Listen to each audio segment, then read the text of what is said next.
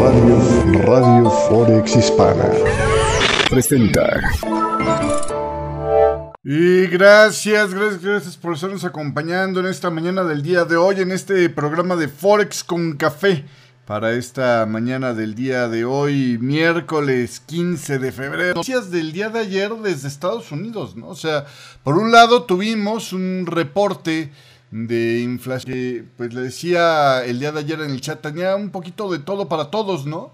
Eh, el, dato de la inflación el día de ayer pues salió más fuerte de lo esperado, lo cual preocupó a, los, eh, em, digamos que estaban eh, temerosos de que la Reserva Federal estuviera impulsando una acción más sólida a raíz de estos datos, ¿no? De, una inflación que cede menos de lo que se estaba esperando originalmente, pero luego, eh, pues también, de alguna manera, tenía ciertos componentes que daban cierta idea, cierto aliciente de que las cosas podrían componerse. El chiste es que el día de ayer tuvimos en el dólar index eh, un, latigazo, ¿no? Un, bonito, a ver si por aquí se puede llegar a ver, ahí está, ¿no? Parecía como electrocardiograma en infarto, ¿no? Este, ahí le va, el, tirón del día de ayer, ¿no? Donde, pues, tanto los alcistas como los bajistas para el dólar vieron razones para, para eh, eh, mover posiciones y finalmente el mercado termina decidiendo que el impulso o el sesgo podría ser relativamente alcista. Ahora, la pregunta el día de hoy es si va a vencer esta zona de resistencias el dólar o no. Finalmente, la zona de soporte quedó claro que no la logró romper, esta de aquí abajo, quedó claro que no la logró, no la logró romper porque apenas le dio un, toque y, se soltaron compras de inmediato para recuperarle la, la dirección alcista. Y ahora donde estamos atorados es en la zona de resistencias, ¿no? En particular, eh, podríamos a lo mejor estar angostando un poco rango de referencia. Este rango viene desde aquí, o sea, es un ranguito amplio pero la idea es que a lo mejor puede estar acercándose hacia esta zona de resistencia que me parece que en el corto plazo empieza a ser como que digamos el punto crítico, ¿no? El punto clave. muchacho. Uh, es que de repente aquí el imancito demasiado. Se me va a botar. O va a botar de este rango. Está ahora pendiente de ver si se va a ir a alcanzar o no. El mercado anda pues atoradito por aquí. No es una zona de resistencia demasiado importante, pero está que no la ha podido lograr pasar. Está, ¿no? No la ha podido pasar bien a bien pero este es digamos la zona de, obstáculo por lo pronto en el cortísimo plazo pues todavía hay posibilidades de que esto se siga hacia el alza pero la verdad es que el escenario cada vez se plantea un poquito más complicado para ese, ese tema ¿no? o sea, igual y se trata de un ensanchamiento de este swing no es decir eh, aquí eventualmente haría un pullback un poco más profundo sobre este primer trancazo alcista, a lo mejor para llegar al 50%, chance no, no tan abajo. Y desde ahí ya camina con un poquito más de soltura hacia la baja. Entonces, cualquiera de esas dos posibilidades está, digamos, vigente. No hay una claridad así muy, muy sólida sobre para dónde va a ir. Todavía esto puede ser parte de un retroceso relativo dentro de esta patita que arranca aquí en estos mínimos. Entonces, hay, hay, como una mm, especie de, de, escenario medio complicadito, ¿no? Saludos, Iván la Cruz, gracias por estarnos acompañando en esta mañana del día de hoy. Eh, básicamente eso es lo que estamos viendo, ¿no? En esta mañana de eh, este día miércoles, día donde pues eh, lo que viene por delante, ya tuvimos datos de inflación en el Reino Unido que por cierto mantienen débil a la libra, ahorita vamos a hablar de esto, acaban de salir los datos de producción industrial de la eurozona. En el compartido mensual, Cayó 1.1%, más allá del 0.8% esperado. En el compartido anualizado, la producción industrial eh, también salió un poquito más débil de lo que se estaba esperando. Le, compartí hace un rato el tema. Y en el tema geopolítico, este, Nicolás Strugron, eh, reporta Sky News, podría renunciar, según eh, decía Sky News, le había eh, em, referido un alto funcionario del gobierno en condición de anonimato. La administración de Sturgeon eh, se ha enfrentado a críticas recientes por las reformas de legislación de género y el manejo que Sturgeon hizo del caso de abuso sexual perpetrado por em, un transgénero llamado Isla Bryson. Entonces, parece que no tiene que ver mucho con el tema político, pero, eh, o vamos, no tiene que ver tanto con el tema de, de la iniciativa para hacer un referéndum de independencia de Escocia nuevamente, que se ha visto truncado por los gobiernos Tories, eh, sino más bien, pues, o por lo menos, a lo mejor junto con esto, le están echando batalla desde el punto de vista de lo que era la, agenda esta de, de, la ley eh, de reformas, eh, perdón, de las reformas de ley de género, ¿no? Entonces, pues en fin, así es un día turbulentón ¿Qué hay con el tema del Reino Unido? Déjeme empezar por ese tema antes de abordar el plato fuerte que es el, lo que, eh, los resapios de lo del día de ayer. Eh, nada más para tocar el tema este de la, de la inflación en el Reino Unido. Ahí tiene usted.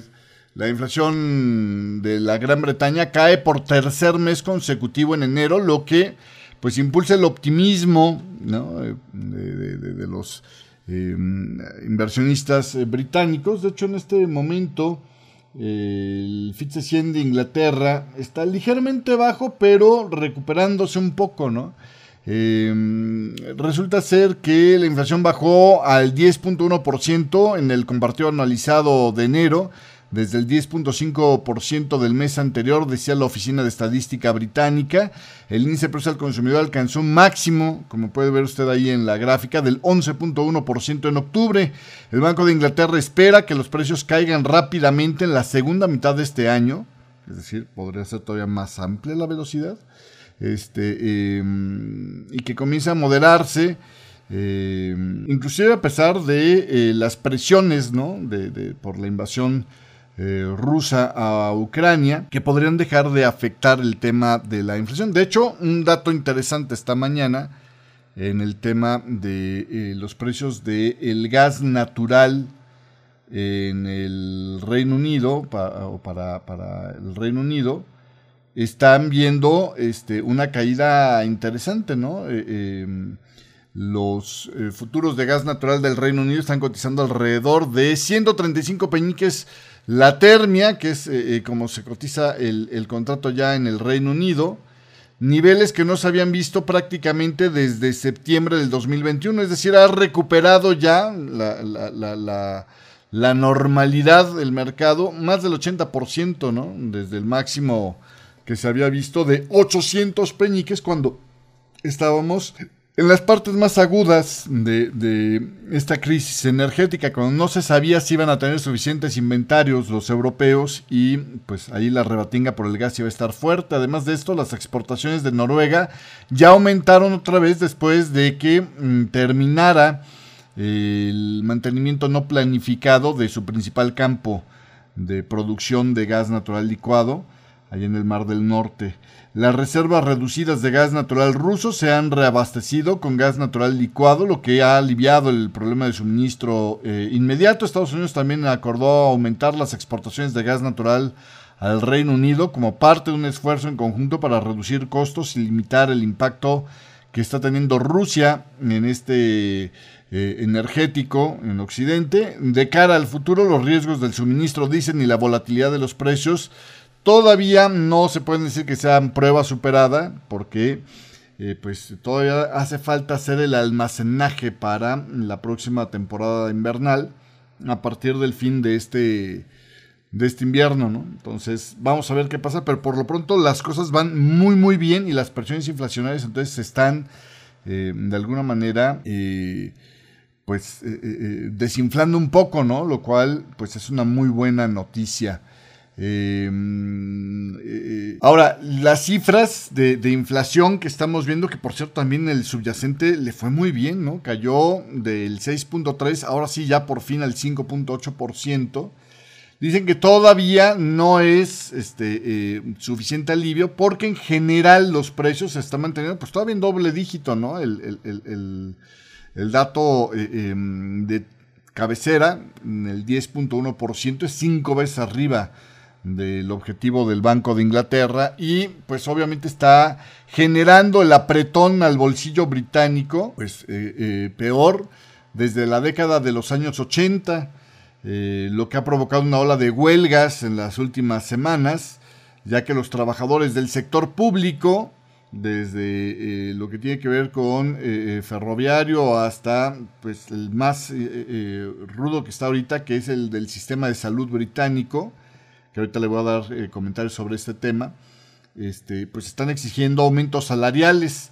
Sin embargo, la caída de la inflación en enero sugiere que, pues por lo menos, las presiones inflacionarias podrían estar cambiando, decía el principal eh, eh, economista de la Confederación de la Industria Británica, aunque la inflación y las presiones de los costos Em, todavía, sobre todo por el tema de los energéticos, siguen estando relativamente altas y es probable que los hogares y las empresas todavía sientan más dolor, ¿no? O sea, no, no, no es algo que ya se haya solucionado, pero bueno, hay disminuciones hoy por hoy en el coste del transporte, la ropa y la comida en restaurantes que han ayudado a reducir la inflación del mes de enero. Eh, los consumidores aún todavía, sin embargo, están batallando con los aumentos de precios, sobre todo de alimentos y energía. Los precios de los alimentos aumentaron un 16.8% en el anualizado de enero, em, que está pues apenas una décima por debajo de eh, la cifra del mes anterior. Y eh, en el tema de gastos de vivienda, que incluyen las facturas de gas, electricidad, todavía están 11.8% arriba, ¿no? Entonces, pues así, así las cosas. Em, sobre el tema de eh, los mercados, le decía yo, los funcionarios de la, eh, eh, sobre todo en Estados Unidos, que le voy a poner esta pantalla ahora para, para hablarle más bien de esto, los funcionarios de la Reserva Federal de Estados Unidos enfatizaron la necesidad de más aumentos de tasas de interés para ayudar a controlar la inflación, esto después del repunte eh, de, inflación o del dato de inflación que salió un poquito más alta, sobre todo este, en el compartido mensual. Varios funcionarios de la Fed dijeron este martes que es posible que las tasas de interés deban de moverse a un nivel más restrictivo de lo que habían previamente visto para garantizar que la inflación continúe bajando. Está, por ejemplo, el caso de las declaraciones de Thomas Barkin, el presidente de la Reserva Federal de Richmond, que dijo en Bloomberg que si la inflación persistente Em, se mantienen estos niveles muy por encima del objetivo, pues es probable que haya que hacer más, ¿no?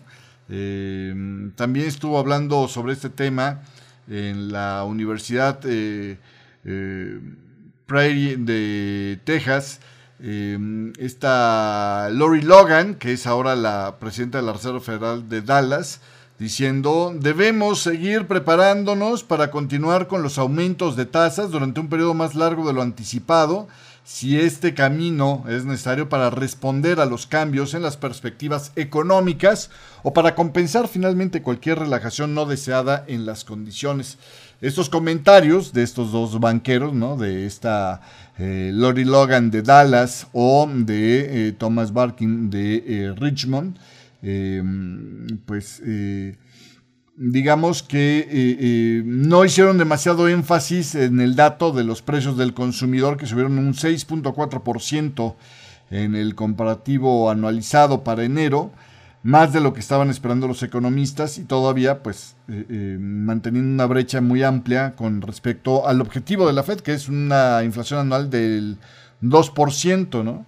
También el presidente de la Reserva Federal de Filadelfia Patrick Harker, em, habló el día de ayer diciendo que cree que los formuladores de la Fed necesitarán aumentar las tasas de interés más allá del 5% claramente para contrarrestar la inflación que están viendo que baja apenas lentamente.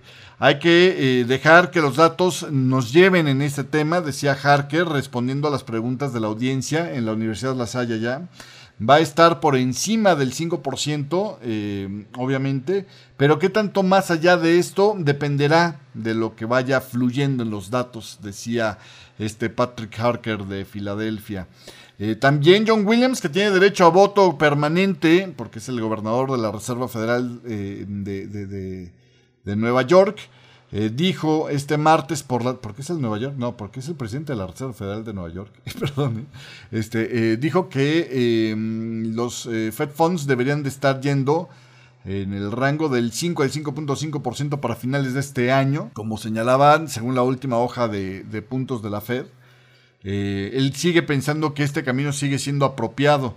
La fortaleza del mercado laboral claramente pone más riesgos de que la inflación se mantenga persistente más alta más tiempo de lo que esperábamos o que necesitemos subir las tasas más allá de este 5 a 5,5%, decía en un discurso a la Asociación de Banqueros de Nueva York. Eh, entonces, bueno, pues él confiaba que las tasas más altas continuarán reduciendo la inflación hacia el objetivo del 2% de la Fed, pero hizo eh, eh, claridad de que todavía no han terminado con ese proceso, ¿no? de que todavía falta más.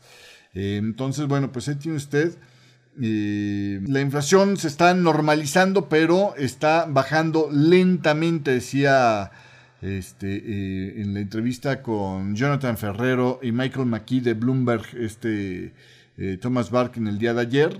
Eh, tanto Logan como Harker, que votan este año, pues coincide entonces que hay que llevar un poco más allá la inflación de lo que originalmente se había dicho, que es más o menos lo mismo que nos ha estado diciendo este Jerome Powell. Pero bueno, en fin. Eh, la reacción del mercado, el Standard Poor's 500 cayó y los rendimientos del tesoro también subieron luego de los últimos datos de inflación. La gente se deshizo de los bonos del tesoro. Eh, los inversionistas ahora dan probabilidades prácticamente parejas para que aumente las tasas de interés en un cuarto porcentual ya no solamente en marzo y en mayo, sino ahora también ya en junio. Es decir, cada vez la mentalidad de que seguirán con aumentos de un cuarto de punto, como más o menos creo que ha sido muy claro este Jerome Powell en trazar el rumbo, pero aumentando el número de meses que van a tener que hacer aumento, están en este momento reaccionando en el mercado a estos datos, ¿no? Economistas de Barclays eh, dicen que pues ahora esperan que la Reserva Federal eleve las tasas al rango entre el 5.25 y 5.5%. Este pronóstico más alto refleja la necesidad de una desaceleración material que tendría que ver la Reserva Federal eh, para convencerse de que realmente ahora sí sobre todo las presiones salariales desde el mercado laboral están en camino a regresar la inflación al mandato del 2%, ¿no? Y esta evidencia puede que no sea evidente hasta mediados del año, decían los economistas de Barclays. Eh, entonces, bueno, pues así, así las cosas. Eh, ahorita, por ejemplo, Logan de Texas decía, hay riesgos, un par de riesgos para la política monetaria en este momento. Por un lado, el problema de terminar haciendo demasiado poco y provocar que eh, em, el, regresar la inflación al objetivo se vuelva doloroso ¿no? Eh, en exceso. Pero también el otro lado es em, pues que eh, se le infunda demasiado dolor, sin embargo, o sea, que se castigue demasiado a la economía. Sin embargo, ella igual que Jerome Powell coincide en que el riesgo más importante es el quedarse cortos ¿no? en las medidas y permitir que la inflación se arraigue. Eh, entonces, bueno, pues vamos a ver, ¿no? Este, ¿Qué onda con esto? En cuanto al tema de los eh, eh, precios de los servicios impulsados por la escasez de trabajadores, mm, pues ahí es donde está, digamos, uno de los temas complicados, ¿no? La, la famosa inflación supercore que pues le digo ahí como que opiniones divergentes, ¿no? Eh, eh, la Casa Blanca, bueno, el equipo de asesores de la Casa Blanca salió con que sí está cayendo fuerte la inflación, casi a la mitad de lo que tenía anteriormente. Eh, cuando le quitas los elementos que le agregan volatilidad a esto, pero la verdad es que no es así como que una idea que esté muy compartida por todos lados, ¿no? Entonces, vamos a ver, vamos a ver qué pasa. También, por cierto, en el Banco Central Europeo hay comentarios hawkish en esta mañana del día de hoy, ¿eh? en términos generales. Se podría decir que hay algo de hawkerismo. Eh, por parte del Banco Central Europeo. El miembro del Consejo de Gobierno del Banco Central Europeo, eh, Gabriel McClough, dijo en una entrevista con el Wall Street Journal que podrían aumentar en el Banco Central Europeo las tasas de interés por arriba del 3,5% este año y que probablemente no las van a reducir en todo lo que resta del año. ¿eh? O sea, eso del pivotear este, este año, pues nomás no. McClough ha dicho anteriormente que no le sorprendería si eh, el Banco Central Europeo necesitara seguir aumentando las tasas de interés más allá de lo que ahorita pues se tiene ya casi casi como garantizado que sería el movimiento de finales de marzo. Eh, hasta ahorita han aumentado 300 puntos base la, eh, tasa de referencia desde el verano, pero arrancaron en un nivel negativo. Entonces, hablar del 3,5% todavía nos habla de darle prácticamente un punto más adicional a este tema, al aumento de tasas allá en el Banco Central Europeo. Eh, por el otro lado, el presidente de Estados Unidos, Biden, siempre sí nominó a esta, o ya nombró a Lil Brainard eh, como principal asesor económico y a Jared Bernstein, eh, su principal confidente, como economista en jefe de la Casa Blanca, como se esperaba ampliamente. Brainard presentó su renuncia, que estará vigente a partir del 20 de febrero para a partir de esa fecha, 20 de febrero, convertirse en la directora del Consejo de eh, Asesores Económicos de la Casa Blanca, el famoso NEC. Bueno, pues así, así las cosas. Eh, y bueno, ahí habrá que esperar a ver cómo va el proceso de encontrar pues el cerebro pensante de la Fed a partir de ahora. Aunque yo insisto, ¿no? Tranquilo con ese tema porque ahí hay las papas fritas de, las decisiones en la Fed es esta Janet Yellen. Me parece sí o sí. Así las cosas. Em, en otra orden de ideas, en el Reino Unido, Rishi Sunak dicen que estaría junto con Jeremy Hunt considerando un acuerdo para poner fin a la ola de huelgas allá en el Reino Unido, accediendo a, otorgarle al personal concesiones eh, salariales, como por ejemplo eh, un pago de, digamos, de aumento retroactivo del salario que entraría en vigencia a partir de abril. Queremos lograr el equilibrio adecuado entre lo que es justo para los trabajadores del sector público y lo que es razonable pagar para el contribuyente, decía el Departamento de Salud y Atención Social en un comunicado. Ahí señalando que están hablando con el ministro de Salud eh, británico sobre este tema, que antes, acuérdense, los eh, eh, sindicatos habían eh, acusado estaba demasiado sacale punta, ¿no? El aumento salarial del sector público de por lo menos un 5%, perdón, de cuando mucho un 5%, dice un documento visto por el Financial Times, señalaba una nota de Bloomberg, este, citando este artículo, eh, tendría un bajo riesgo de prolongar el alto crecimiento salarial del sector privado. No es cierto, lo decía el Financial Times, este, ¿cómo se llama? Por el otro lado, un aumento salarial del 6% empeoraría la inflación y del 7% representaría un riesgo significativo que podría generar inclusive la reacción del Banco de Inglaterra de tasas más altas decía un memorándum que habían mandado eh, por parte del Tesoro británico. Por el otro lado, pues los enhuelgados exigen perdón, aumentos salariales que vayan más allá de la inflación, imposible de cubrir, ¿no? Del 10% para cubrir los aumentos vertiginosos en las facturas de alimentos y energía. Pues hombre, es que está complicado, pero realmente pues sí, ahí en este sector estaría generando segundas rondas inflaciones, que es básicamente lo que advierte eh, y, cómo se podrían expresar esos eh, manejos de las segundas rondas inflaciones por parte del Banco de Inglaterra, ¿no? es lo que dice este comunicado del Tesoro. Em, entonces, bueno, pues así las cosas. Entonces, con toda esta información, pues estamos en una sesión cautelosa en Europa. Eh, el Eurostock 600 cayendo, perdón, aumentando apenas 0.11% en esta mañana. Eh, sin embargo, el Eurostock 50 está ganando casi medio punto porcentual. Ahí más bien está impulsada por las ganancias fuertes en el CAC 40 de Francia.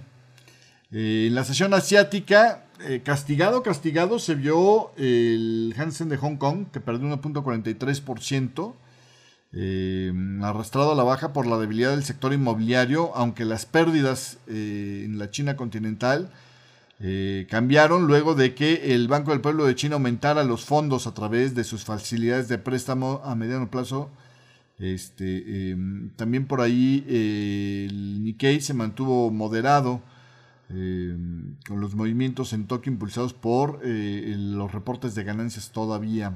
También en el Standard Poor's asiático estuvo pegando un poco el sector financiero después de los resultados del CBA, el banco más grande de Australia, que pues a pesar de registrar una ganancia en efectivo récord para el primer semestre, no cumplió con las estimaciones de los analistas, dicen por allá. En Estados Unidos la sesión se ve negativa, el Nasdaq estaría perdiendo medio punto porcentual si ahorita abriera, el Standard Poor's 500.39% y el Dow Jones 0.25%. Son las cotizaciones que aparecen abajo del Bitcoin, que lo ve con una ve el característico logotipo de Bitcoin en naranjita abajo del oro.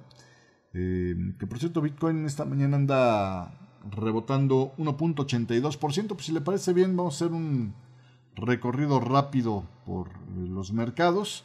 Del dólar index ya hablamos. Ahí, este, eh, pues después del latigazo, quedó con una percepción de alzas más o menos todavía vigente. Eso podría extender el rango el día de hoy todavía, le digo, ¿eh? porque ahí todavía esta patita alcista me parece que no se ha doblado. ¿eh?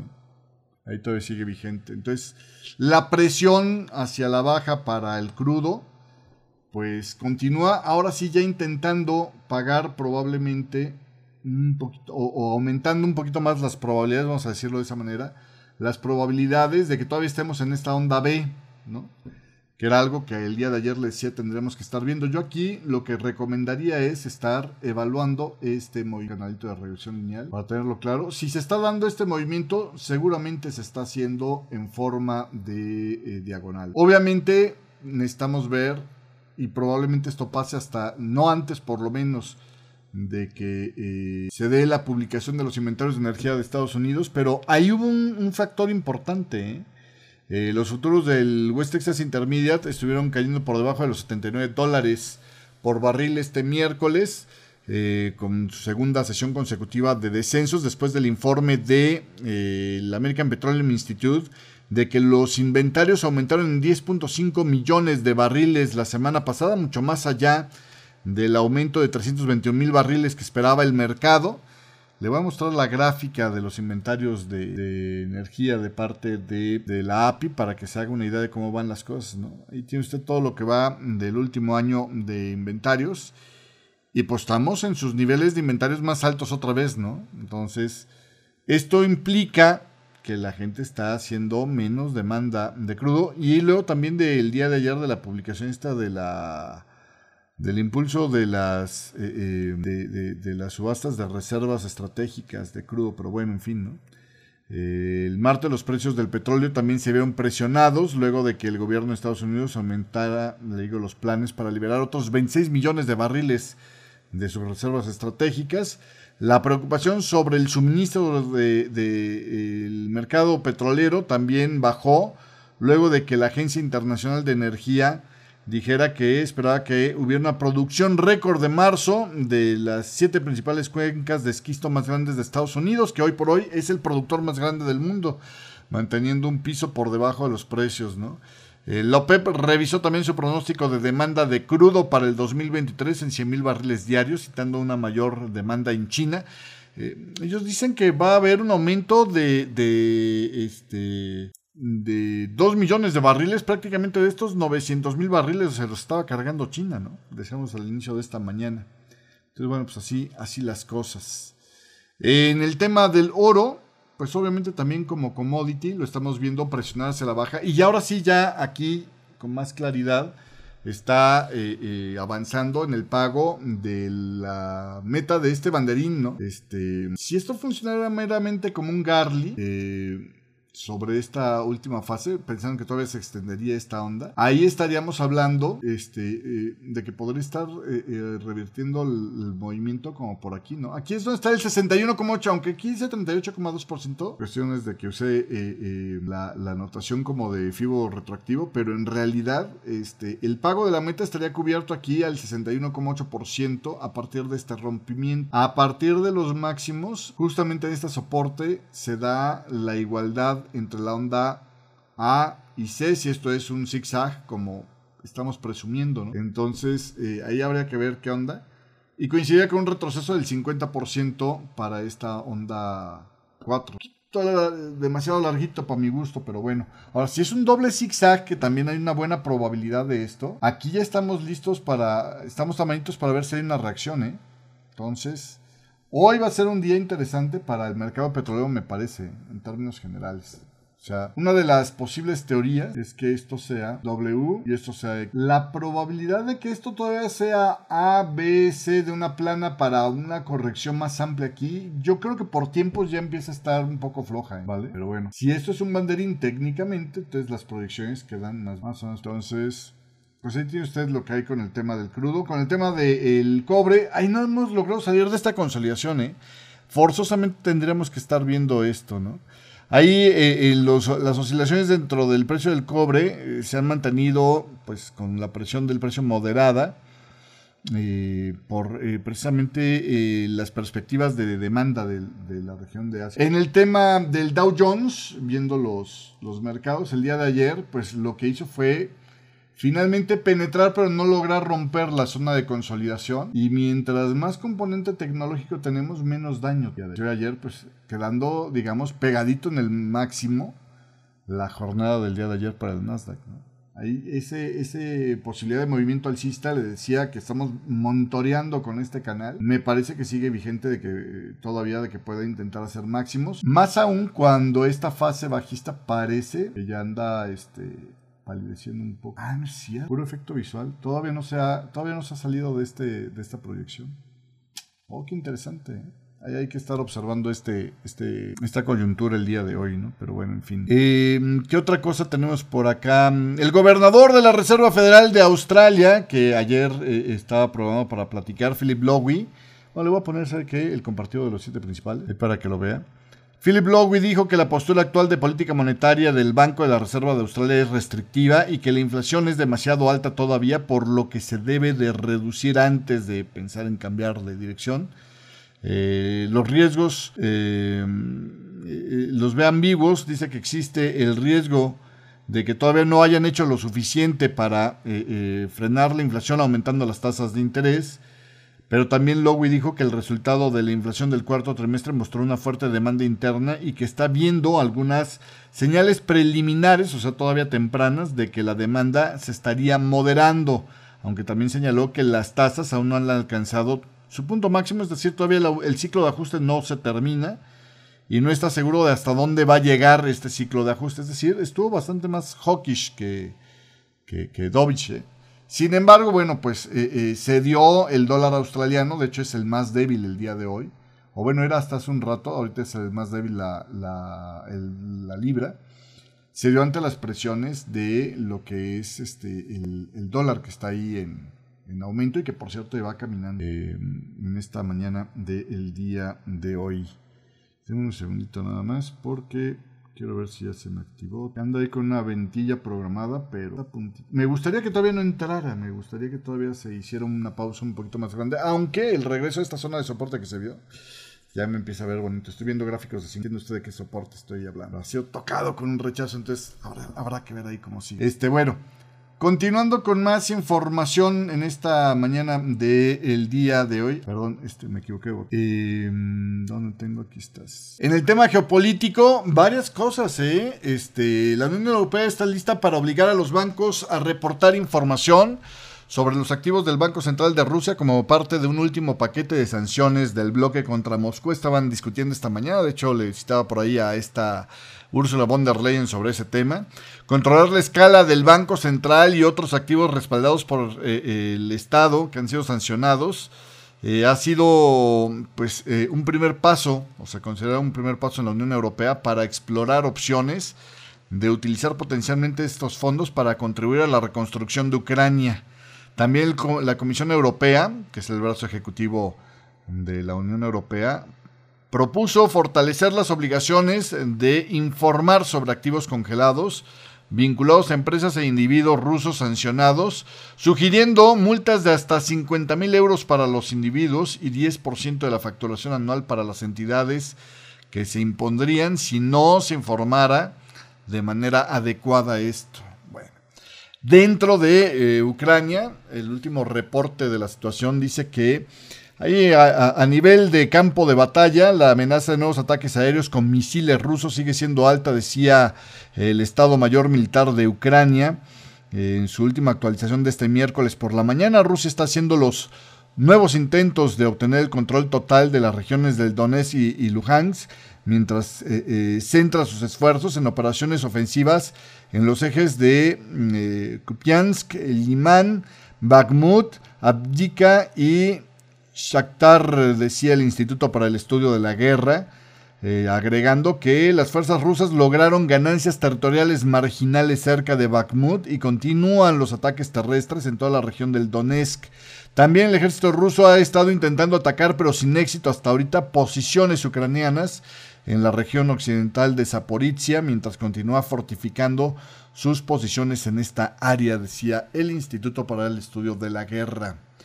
En otra información, oiga, con Irán la cosa se está poniendo ruda. Ayer hablábamos de los comentarios del Instituto para el Estudio de la Guerra que citaba grabaciones con voces, pues digamos, de iraníes manejando los ataques con los drones en Ucrania, ¿no? Es, a ver, yo lo pongo así, es un iraní atacando con un dron iraní en territorio ucraniano, pues es como para decirle, oye, te vas a meter de lleno para yo irme contra ti de una vez, ¿no?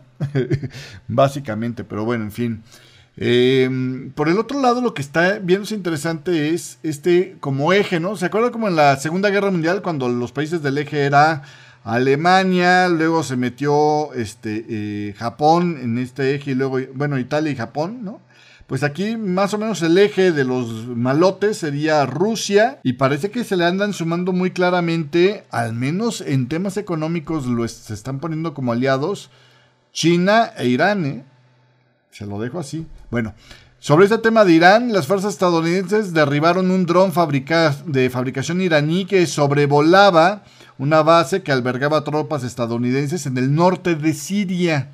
El Comando Central de Estados Unidos alertó en un comunicado que un dron de reconocimiento sobrevoló el sitio de apoyo de la misión Conco este martes por la tarde antes de que las fuerzas estadounidenses lo derribaran. No hay grupos todavía que se atribuyan la responsabilidad de este dron en el noreste de Siria, donde tampoco es muy raro que las bases eh, tropas estadounidenses sean atacadas con cohetes o morteros. Las milicias respaldadas por Irán tienen su base cerca al igual que las células durmientes del Estado Islámico, que ya había sido derrotado en Siria en marzo del 2019, se acordará usted.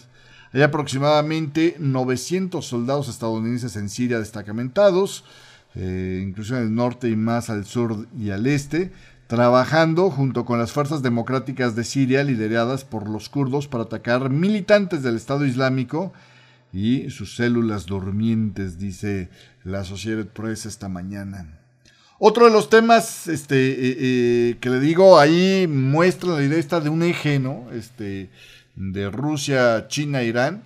El presidente chino Xi Jinping prometió intensificar la cooperación comercial y de inversión con Irán y participar constructivamente en los esfuerzos para reactivar su acuerdo nuclear, decía una nota del Financial Times.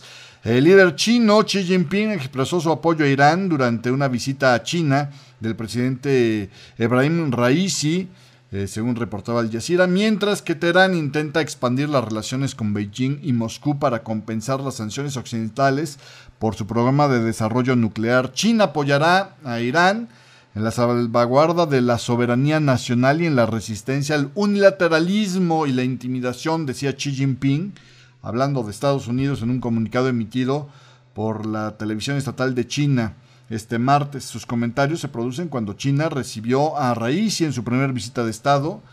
Eh, eh, pues la primera de un presidente iraní en 20 años. Qué curioso que justo ahorita les da por pegarse, ¿no?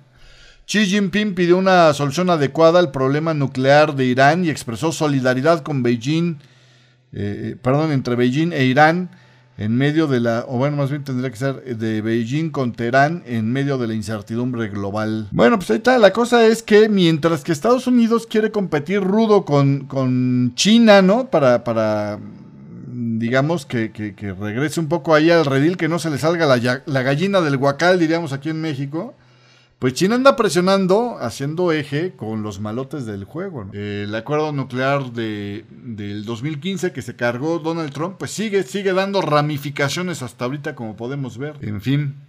En septiembre, Estados Unidos impuso nuevas sanciones a las empresas involucradas en exportaciones de petróleo de Irán, incluyendo cinco eh, eh, con sede en China. Washington dijo que continuará imponiendo sanciones, es decir, pues por el otro lado, Washington seguirá haciendo uso de sus palancas para que no se le salgan las gallinas del huacal, sobre todo para evitar que Teherán continúe acelerando su programa nuclear, lo cual, yo insisto, a Joseph Borrell le hace pues lanzar sonrisitas nerviosas por lo menos, ¿no?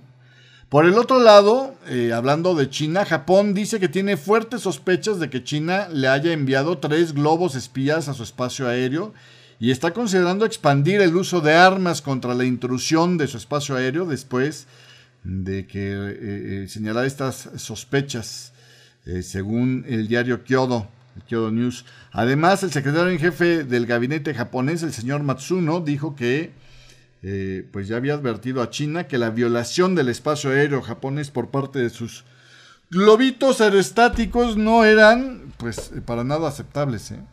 Así, así las cosas. Y ya para terminar, dos notas con las cuales me despido el día de hoy. El opositor Partido Laborista del Reino Unido, le voy a poner la otra pantalla para digamos un poquito más de, de, información esta mañana mientras le cuento estas notas visualmente. El opositor Partido Laborista del Reino Unido está superando a los conservadores de Richie Sunak en una serie de escaños históricamente dominados por los Tories, eh, según la última encuesta publicada por Redfield y Wilton eh, Strategies, eh, los laboristas tendrían 41% de los apoyos para los 42 escaños del llamado muro azul, mientras que los conservadores se quedaron abajo con un, un 34% de estos potenciales escaños según estas encuestas. Y ya para terminar, oiga, las medidas del presidente Xi Jinping para activar la recuperación económica de China, basada en el consumo doméstico, está teniendo una barrera y son los mismos chinos. ¿eh? Los ciudadanos chinos pues no están usando los préstamos para el consumo baratísimos que está autorizando el gobierno a través de los bancos, porque los están usando para dos cosas, o para, pues más razonablemente digamos,